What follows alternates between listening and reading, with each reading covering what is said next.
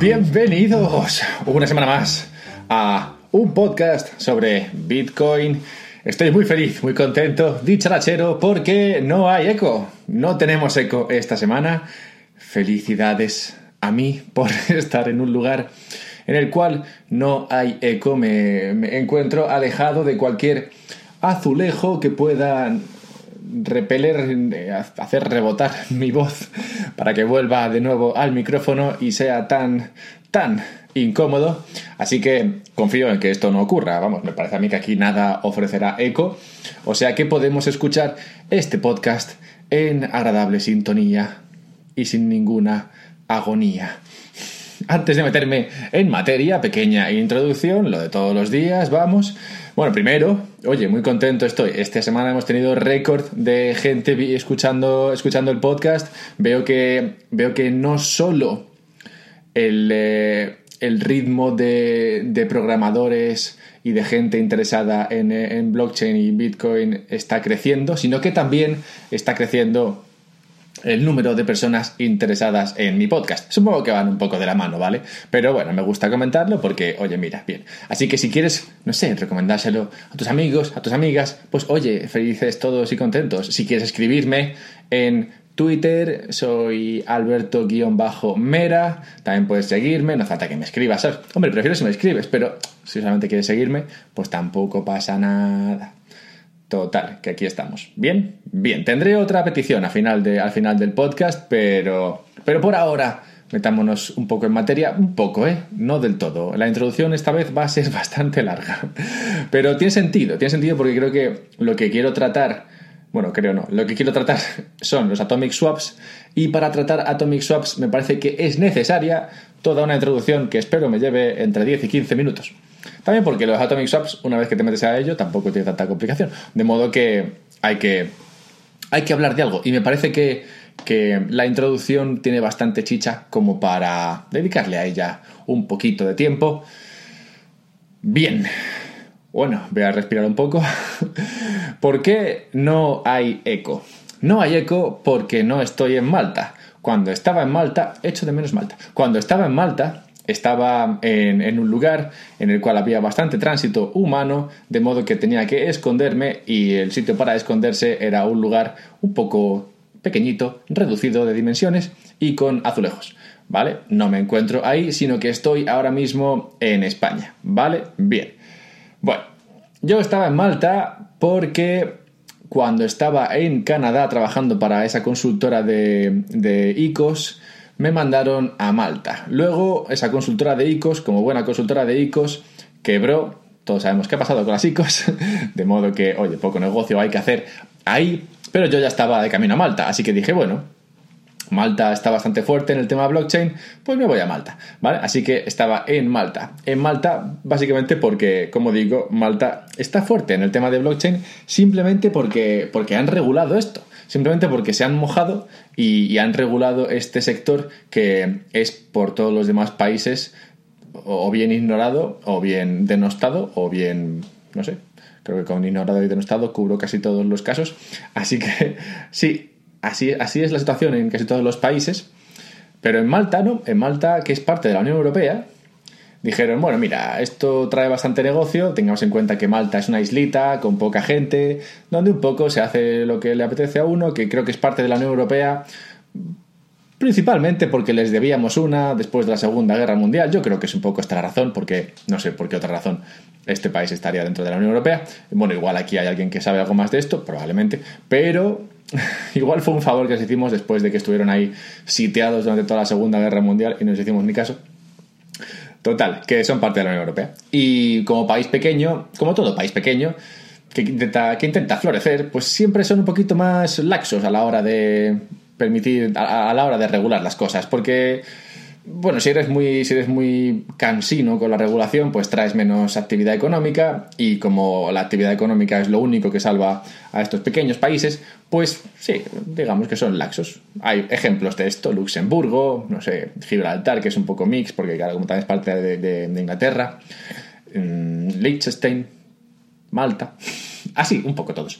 Total, que estos países, como Malta, bueno, no sé si los demás, pero Malta sí que, sí que se dedicó a regular este, este sector, lo cual trajo a muchas empresas, entre ellas Binance, Tron, que se, que se, que se, ¿cómo se dice esto? Se regularon fiscalmente ahí, se, hicieron fiscalmente residentes, se, hicieron residentes fiscales de, de Malta. Ahora, este es un poco el tema, ¿vale? Hacerte residente fiscal en Malta no quiere decir que toda la empresa esté en Malta. O sea, es verdad que en Malta hay bastantes empresas de blockchain, es mentira que mucha gente de blockchain trabaje en Malta. O sea, hay muchas empresas, pero, la, pero igual hay, pues eso, pues una persona o dos por cada empresa y el núcleo del equipo está en otro lugar. En, caso, en el caso de Binance está en, en Hong Kong, aunque bueno, están en muchos otros países, pero la mayoría están ahí.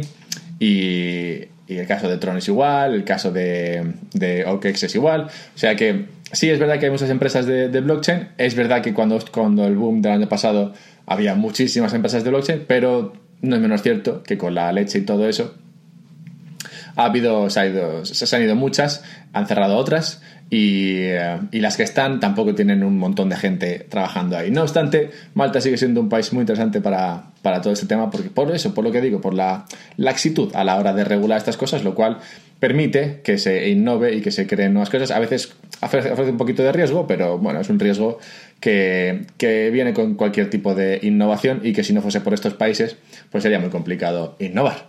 Diferentes países diferente aceptación. De hecho, mira, Malta es de la Unión Europea, pero acabo de ver un tuit de, de... Ay, no me acuerdo, no sé quién es, pero ah, bueno, alguien del Banco Central Europeo que hizo un preguntas y respuestas ayer o anteayer, en el cual le preguntaban por Bitcoin y decía, bueno, Bitcoin... Bitcoin nada, pero, pero blockchain sí. Blockchain es muy interesante, pero Bitcoin no es dinero ni no es nada interesante.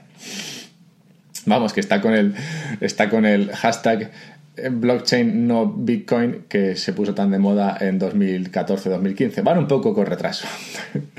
pero, pero bueno, como, como digo, diferentes países, diferente aceptación. O sea que si estás, si pensando en Malta, pues es un gran país.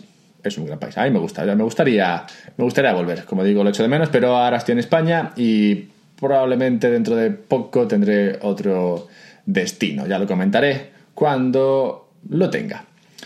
El tema este de que los países tengan diferente aceptación y diferente regulación es un riesgo para las bolsas centralizadas. Las bolsas centralizadas son, son estas bolsas en las cuales tú cambias tus criptomonedas o, incluso aquellas en las cuales tú cambias tu fiat por criptomoneda, cosa que es necesaria para empezar a jugar a este juego.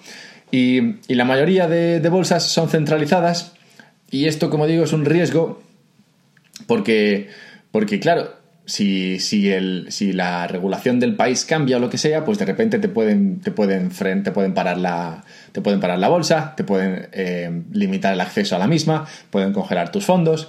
No sé, es, es peligroso porque, porque, claro, tú puedes tener tus criptos ahí en, en, el, en, la, en la bolsa y si la bolsa está centralizada, pues como digo, se, se expone a este tipo de, de riesgos. No hemos visto aún ningún país ningún ataque de un país, eh, o sea, sí que hemos visto ataques de países, ¿vale? En plan, China ha cerrado mucho a la regulación, ha prohibido mucho, eh, digamos que ha limitado mucho la aceptación y, el uso de, blockchains y demás. En, eh, en, Corea también se ha hecho, en India también se ha hecho. O sea que sí que hemos visto países que, han limitado el uso y el, desarrollo de estas tecnologías. Pero no hemos visto un ataque en plan frontal de algún país a, las criptomonedas, un ataque rollo, en plan, está prohibido. O sea, de un país, de un país eh, occidental me refiero, esto sí que lo hemos visto en China, pero en plan, está prohibido, por ejemplo, si, si de repente, pues no sé, no sé si Francia, Estados Unidos, algún país, Canadá, dice, oye, mira, está prohibido tener criptomonedas, ¿sabes? En plan, quien tenga criptomonedas está, bueno, se expone a una multa de tanto dinero y a tener que cambiar esos, esos cripto por, por fiat y a ser fiscalmente, no sé, destrozado. no lo sé, no hemos visto un ataque de, de un país occidental a las criptomonedas, a pesar de que todas dicen que expone un riesgo, que, es, que, que, supone, supone un riesgo para la economía y todo eso.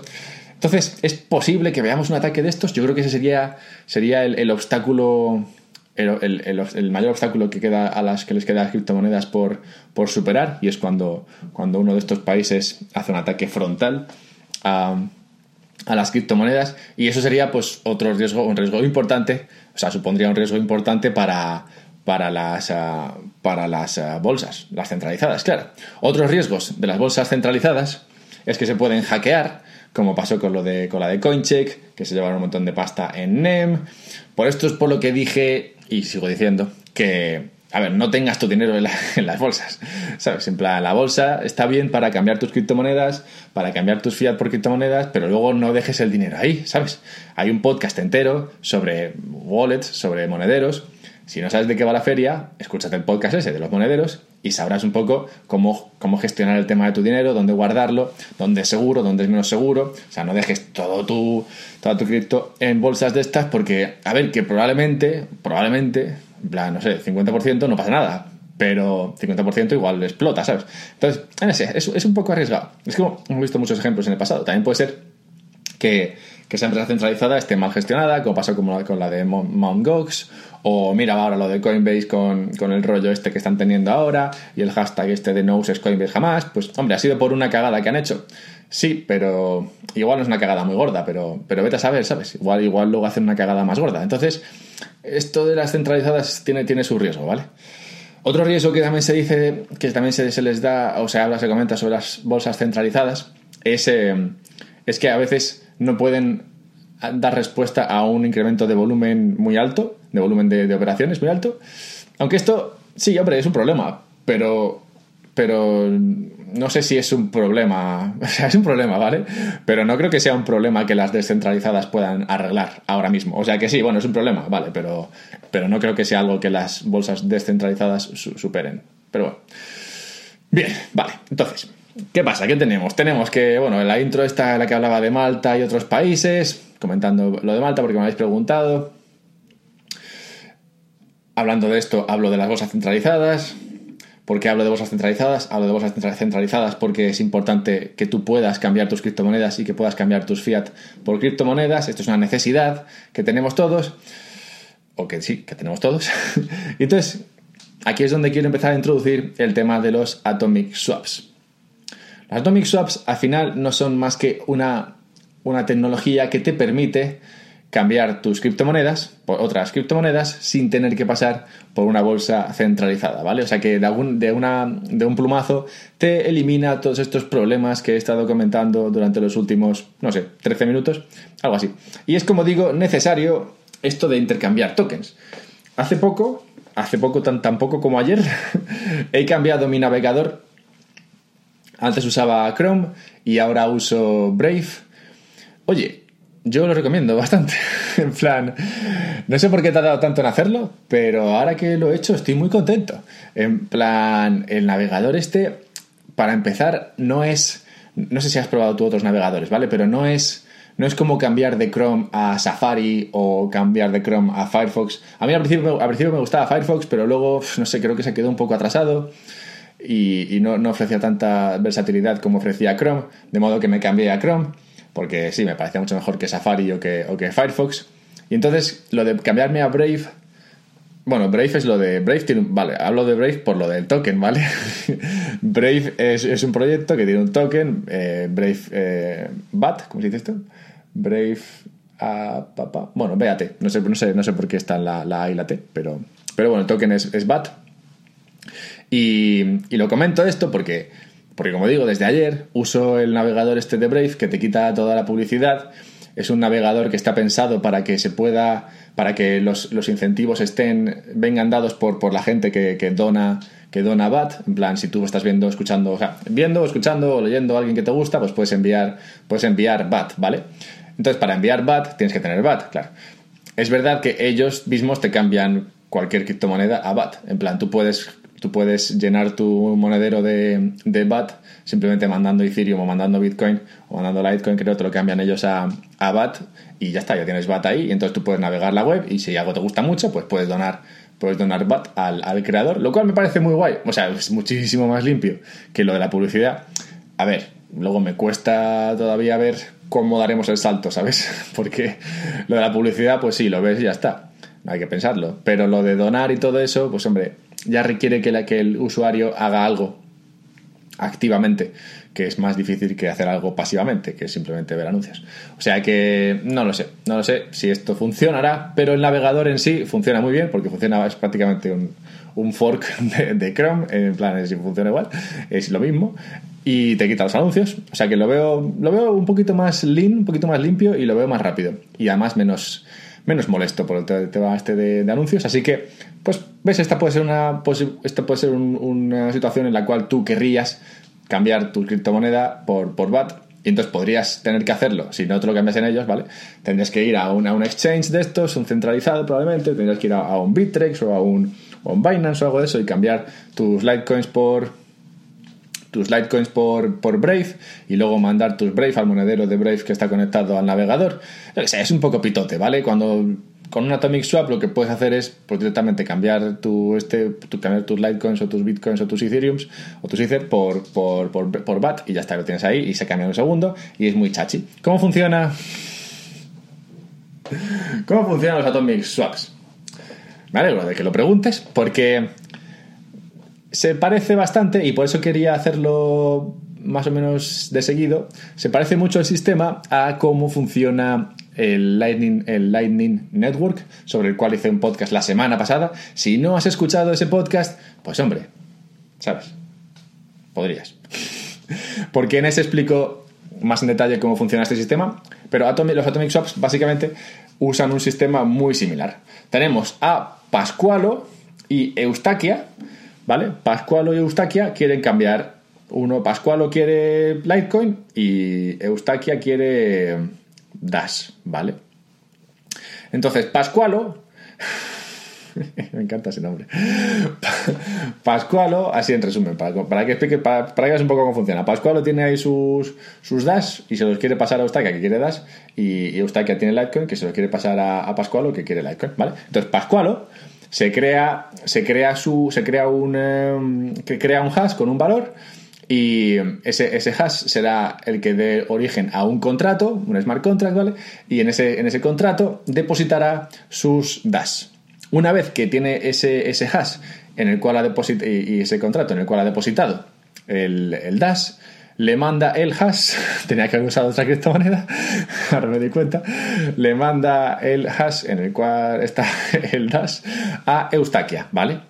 Entonces Eustaquia, una vez que tiene el hash, dice, ah, mira, ya tengo el hash, voy a depositar aquí mis Litecoins. Y entonces deposita los, sus Litecoins. En este momento, en el contrato que al cual se puede acceder con ese hash, están eh, está Dash y está el Litecoin que han puesto los dos. En ese momento, Pascualo usa eh, su valor para, como la, como la key, la, como la, llave que tiene, que creo que creó ese, ese, ese hash, para sacar el, eh, el, Litecoin de ahí. Y una vez que lo hace, ¿qué pasa con Eustaquia? Bueno, una vez que lo hace, Eustaquia recibe ese, esa, esa key, esa llave de, que acaba de usar Eustaquio y entonces es capaz de entrar en el hash y sacar su dash, que creo que era dash lo que quería Eustaquia. No sé, ya me ha hecho un poco el lío, ¿vale? Pero creo que, creo que lo he dicho bien. Así que básicamente eso es un poco cómo funciona, que como verás es muy parecido a lo que ocurría con, el, con el, Lightning, con el Lightning Network, Network. Tú creas un canal y en dicho canal se intercambian cosas. Y como, como, como el Lightning se puede, bueno, como, sí, como el Lightning se puede hacer off-chain o se puede hacer on-chain, como quieras. O sea, se puede hacer dentro de, dentro de, una, dentro de un blockchain, en plan sobre, sobre él directamente, no sé, podría ser sobre el, sobre el blockchain de Litecoin o sobre el blockchain de lo que fuese, o se puede hacer desde, desde fuera, como, como ocurre Lightning, y luego se chequea con el, con el blockchain que sea y ya está. Y así queda todo listo, todo limpio, todo chachi, todo controlado, todo en su sitio. O sea que es Sí, la verdad es que se ha explicado en muy poco tiempo. Pero sí, no, no te creas tú que tiene mucha más complejidad. A ver, como complejo es un rato, ¿vale? Pero, pero esa es un poco la, idea y, y esa, es un poco la, esa es un poco la promesa de cómo funcionan los Atomic Swaps. ¿Qué ventajas ofrece? Pues como ves, ofrece lo de la interoperabilidad, porque Claro, estamos en un mundo ahora que no sé si será el mundo futuro, ¿vale? Estamos en un mundo ahora en el cual hay mil criptomonedas, ¿vale? Creo que son mil o mil y pico, ¿sabes? Las que hay. Hay un huevo de tokens. O sea, hay dos mil millones de tipos diferentes de tokens. Es una jodida locura. Entonces, ¿qué pasa con todo esto? Esto, esto son muchos tokens, ¿sabes? A mí, a mí hoy día, hoy, ¿qué día es hoy? Día de marzo, 14 de marzo, sí, 14 de marzo de 2019, todavía me cuesta ver que la interoperabilidad sea un problema que debamos solucionar hoy día. Me cuesta verlo porque es, es como, sí, es un problema, vale, pero es un problema de hoy. No sé, igual es un problema de mañana, ¿sabes? No sé si esto será importante en el futuro. ¿Cuántas, cuántas ¿Cuántas criptomonedas usaremos en el futuro? No lo sé, me cuesta, me cuesta ver un mundo en el cual el usuario para, para, no sé, para vivir en su día a día tiene que usar 100, 100 criptomonedas diferentes, ¿sabes? Me cuesta, me cuesta mucho. Yo creo que si, si al final, o sea, pueden pasar dos cosas. Que al final no sea así, sino que usemos una o dos y que entonces no, lo de la interoperabilidad no sea tan importante, o que usemos en realidad, sí, 100 o 200 en cuyo caso todo esto de la interoperabilidad ni lo veremos. En plan, ocurrirá, ocurrirá ahí en el backend y no sabremos ni qué está pasando, ¿sabes? En plan, nosotros gestionaremos la, lo que sea que estemos gestionando, el servicio que sea, y las criptomonedas se van cambiando entre ellas, probablemente usando algo como Atomic Swaps, y nosotros ni lo, vemos, ni lo sabemos de qué estamos haciendo. en plan, mira, ahí se mueve dinero, pues oye, alegría de vivir, ¿sabes? Pero, pero sí, estos son los dos escenarios que veo. Así que en uno de ellos, esto de la interoperabilidad no es importante. Ya veremos si, si, si, es uno o es otro. Pero para mí en este punto los dos todavía son, son posibles. No sé qué, qué porcentaje de probabilidad atribuir a cada uno de ellos. Bueno, otra de las ventajas es lo que decía al principio, que esto, esto está descentralizado. Tú es Pascual o Eustaquia, se cambian ahí sus tokens, ¿sabes? Y aquí, aquí, pues eso, ¿cómo se dice esto? Si te he visto no me acuerdo, ¿sabes? Aquí esto no, no hay que pasar por ningún sitio, no hay que quedar en ningún lado todo, todo transcurre alegremente entre dos usuarios que se conocen y que se, adoran. Total, que bien. Y también es más barato, porque como verás, si no lo has hecho todavía, al mover criptomonedas de bolsa en bolsa, o sea, dentro de la bolsa, comprar y vender y todo eso, pues hay, hay un poco de comisión. Es verdad que creo que creo que los dos servicios así más que más que más avanzados están en el tema este de los Atomic Swaps, creo que uno es cómodo y otro no recuerdo el nombre también te cobran una comisión. Entendería que la comisión es más baja por hacer estas cosas, ¿vale? Porque si no tampoco, o sea, vale que tiene más ventajas, pero no sé, como que como que yo creo que esto tiene que ser una comisión muy baja, porque a ver, en el momento en que los atomic swaps son algo generalizado, me parece a mí que no creo que se permita mucho rent seeking aquí, en plan simplemente cobrar por usarlo, ya que otro podría crear algo parecido y hacerlo más barato. O sea que, bueno, que sí, que probablemente sería más barato usar este servicio que usar, el, usar una bolsa centralizada para cambiar tus criptos. Desventajas. Pues hombre, lo típico, la adopción. Plan, en plan como ves, claro, todo para que estos, para que estas criptos se queden, para, que tú puedas cambiar tus tus DAS por, por Litecoins, para que puedas cambiar tus lo que sea por lo que sea, tienes que ambas ambas criptomonedas tienen que pertenecer a un blockchain que a su vez comparta o que ofrezca un grado de programación que no todas ofrecen, ¿sabes? En plan, si tú no eres capaz de gestionar estos contratos dentro de ambas blockchains, no vas a poder conseguir que el cripto de uno pase el cripto del otro, porque como, como he comentado antes, en ese punto en el que Pascual o Eustaquia se cambian sus criptomonedas, ambas tienen, ambos tienen que meter sus criptomonedas en el mismo, en el mismo contrato y compartir un hash. De modo que si los hash no son compatibles, pues poca leche. O sea que esto, esto corta un poco el tema de la adopción, lo cual hace que también el desarrollo sea un poquito más lento, ya que como no, bueno, pues va de la mano. Si la adopción es lenta, si la, si la adopción es lenta es porque hay poco desarrollo y si hay poco desarrollo la adopción es lenta. O sea que sí, va un poco así. De hecho, esto se inventó en 2013 lo de los Atomic Swaps fue cuando se tuvo la idea de esto. Ha mejorado mucho el sistema, se han conseguido eh, Atomic Swaps on-chain, off-chain y todo eso, pero, pero claro, esto se inventó en 2013 y todavía no sé cuántos cuántos atomic swaps has hecho tú es verdad que hay muchos monederos que ya vienen con este con esta función implementada. En plan tú desde tu monedero puedes puedes cambiar eh, criptomonedas con, con atomic swaps. Y, eso está muy guay, pero no todos los monederos son así. Y probablemente, bueno, no sé, no sé, no, voy a hablar de esto porque todavía no, no, tengo muy claro cuántos monederos ofrecen esto ni cuáles son exactamente. O sea que sí que lo he visto, pero ahora mismo no recuerdo y, no sé cuáles son, o sea que voy a dejarlo, voy a dejarlo estar. Total, que hay monederos que sí que te ofrecen esta, esta funcionalidad, pero, pero no todos. Y veremos eso si en el futuro esto se va mejorando y al final, pues desde tu mismo monedero puedes cambiar cualquier criptomoneda por cualquier otra criptomoneda así inmediatamente y oye, mira, pues tan feliz, ¿no? Como sería, al final, sería un poco como si dentro de tu monedero ¿Has usado Coinbase? No lo sé. Es una pregunta retórica, claro. Si, si, estás en Coinbase ahora, como Coinbase tiene toda. Coinbase tiene la pasta, ¿vale? Y tiene pasta y tiene pasta y tiene tokens en y tiene tokens de diferentes blockchains. Tiene, tiene BAT, tiene. Tiene OX. ¿Qué más tiene? Tiene. Bueno, tiene Ethereum, tiene Bitcoin, tiene, tiene Litecoin.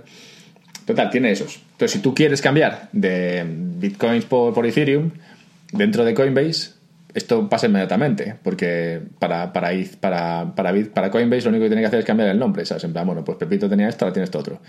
Es el, conseguir que el Atomic Swap funcione dentro de tu monedero es un poco igual. Sería como si tú fueses Coinbase y tuvieras dentro de tu monedero todas estas, la todas estas criptomonedas. Entonces tú dentro de tu monedero, en el cual tendrías, no sé, Ethereum o lo que sea, podrías inmediatamente cambiar tus criptomonedas por otras. ¿Vale? Ese es un poco cómo funciona. bueno, cómo funciona, me refiero, lo que, lo que tú verías ocurrir sería algo parecido a lo que ves ocurrir en Coinbase cuando cambias una moneda de Coinbase por otra moneda de Coinbase en el Coinbase este, que te permite cambiar fiat por, por, criptomonedas, ¿sabes? No, no, en el, no en la bolsa.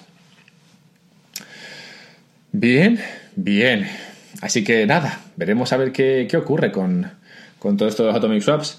Al menos ahora confío en que si surge en la típica conversación así de café a mediodía, pues podrás, podrás fardar de conocimientos sobre todo el tema este de los atomic swaps y quedarte con la peña para seguir avanzando en este, en este mundillo, para seguir conociendo, para seguir fardando de conocimientos frente a nuestros amigos, para ser eh, el alma de la fiesta, para poder eh, tener temas de conversación cuando vas a tomar el gin tonic por la tarde. La semana que viene voy a tratar un tema un poquito más eh, financiero, ¿vale? Hablemos un poquito de pasta. Valoración de activos. El otro día di con, una, di con un artículo de Tour de Mester, luego hay otro artículo de, de Hasu y hay también un poco de trabajo que estuve haciendo yo a este respecto. Quiero hacer una especie de mix en el cual, se, en el cual trato lo que es la valoración de activos dentro de, eh, dentro de blockchain, cómo se, cómo se valora esto, que, cómo ha evolucionado el tema y cómo se espera que evolucione en el futuro, para que así, cuando tú veas tus, cuando tú veas el mercado, digas, ¿y esto cuánto vale, sabes? ¿Cuánto debería yo pagar por esta criptomoneda? ¿Cómo conseguir, no sé, invertir de forma medianamente inteligente dentro de este sector, esta industria, que la verdad es que es muy complicado hacerlo de forma medianamente inteligente, pero oye, todos deberíamos tener esto como objetivo. Así que para facilitar dicha tarea, la semana que viene hablaremos de valoración. Y hablando de valorar, aquí viene mi segunda petición. Si hemos llegado hasta aquí, muchas gracias. Si hemos llegado hasta aquí, tú eres de los guays. Eres de los guays, porque si has llegado hasta aquí, te acabas de, acabas de tragar 28 minutos de yo aquí hablando de lo que sea. Bien, bien. Ya que has hecho todo esto, ya que has dedicado 28 minutos, ¿no te costaría, no te costaría un minuto no te gastarías otro minuto en ir a, dentro de mi podcast, dentro de, dentro de iTunes, ¿sabes? Dentro, y ponerme cinco estrellas, ¿sabes? No por nada, ¿sabes? Que yo no me gusta pedir estas cosas, pero es que creo que no tengo a nadie que haya, que haya puesto ahí cinco estrellas, ¿sabes? Yo lo digo más que nada, no sé, porque luego mi madre ve estas cosas y se emociona, ¿sabes? Entonces, si tú puedes poner cinco estrellas ahí en, el, en mi podcast, pues oye, lo agradecería infinito, porque oye, estoy viendo aquí que mucha gente me escucha, pero poca gente me valora el podcast, ¿sabes? O sea que vamos a poner ahí cinco estrellitas que quedan bien, ¿sabes? Y, y tan felices. Todos valorando. vale, hasta la semana que viene.